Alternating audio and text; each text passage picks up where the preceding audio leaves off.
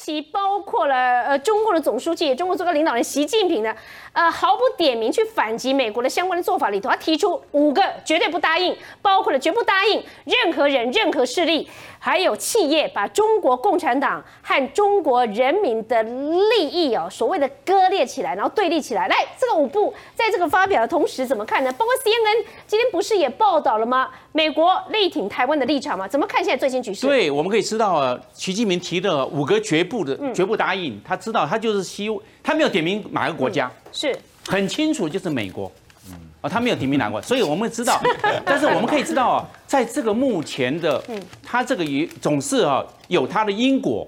我们知道在最近，这个美国打了义勇兵三型，在八月份、在九月份都有试试射义勇兵三型的飞弹。另外的抵近侦察也是一件事情，造成中共很大的困扰。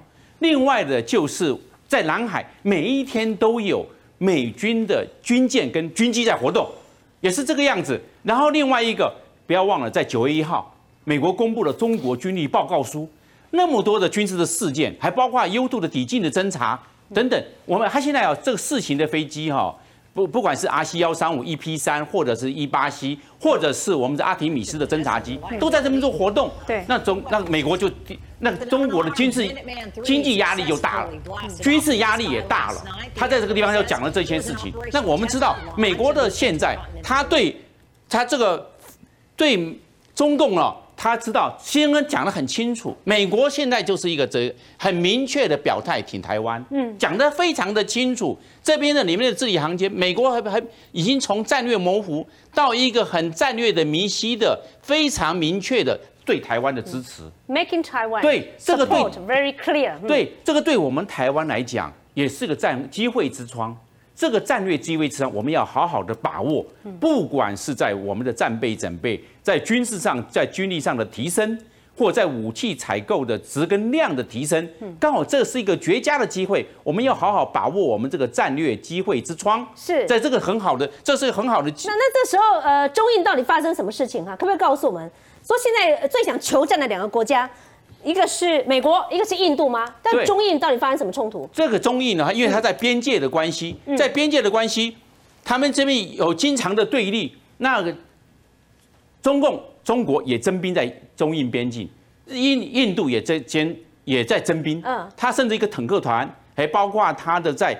我们知道那个地方呢，边境它的海拔比较高，嗯，它的战斗机也都在进驻，嗯，进驻状况下对视，对视的时候有经常有打架的事情。我们可以看得出来，这个左边呢，这是解放军，因为他们他没有带钢盔，没有带战备啊，因为不能带武器，所以他们在彼此互相的这边冲突，在这边校正，很很清楚。然后坦克部队跟印度的都有在征兵，双方都有在征兵，嗯，但是我们知道目前在莫斯科举办的。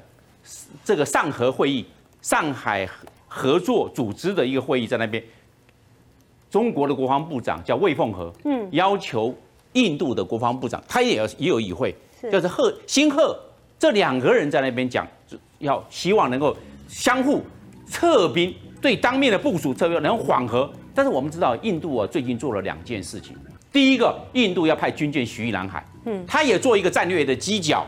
要来牵制中共，为什么？因为南海中共把这些岛屿武装化、军事化之后，嗯，印度认为也影响他的一个在这个军事上的，在还有在航运上的交通的安全，他也他也在做的这个动作，军舰巡弋南海。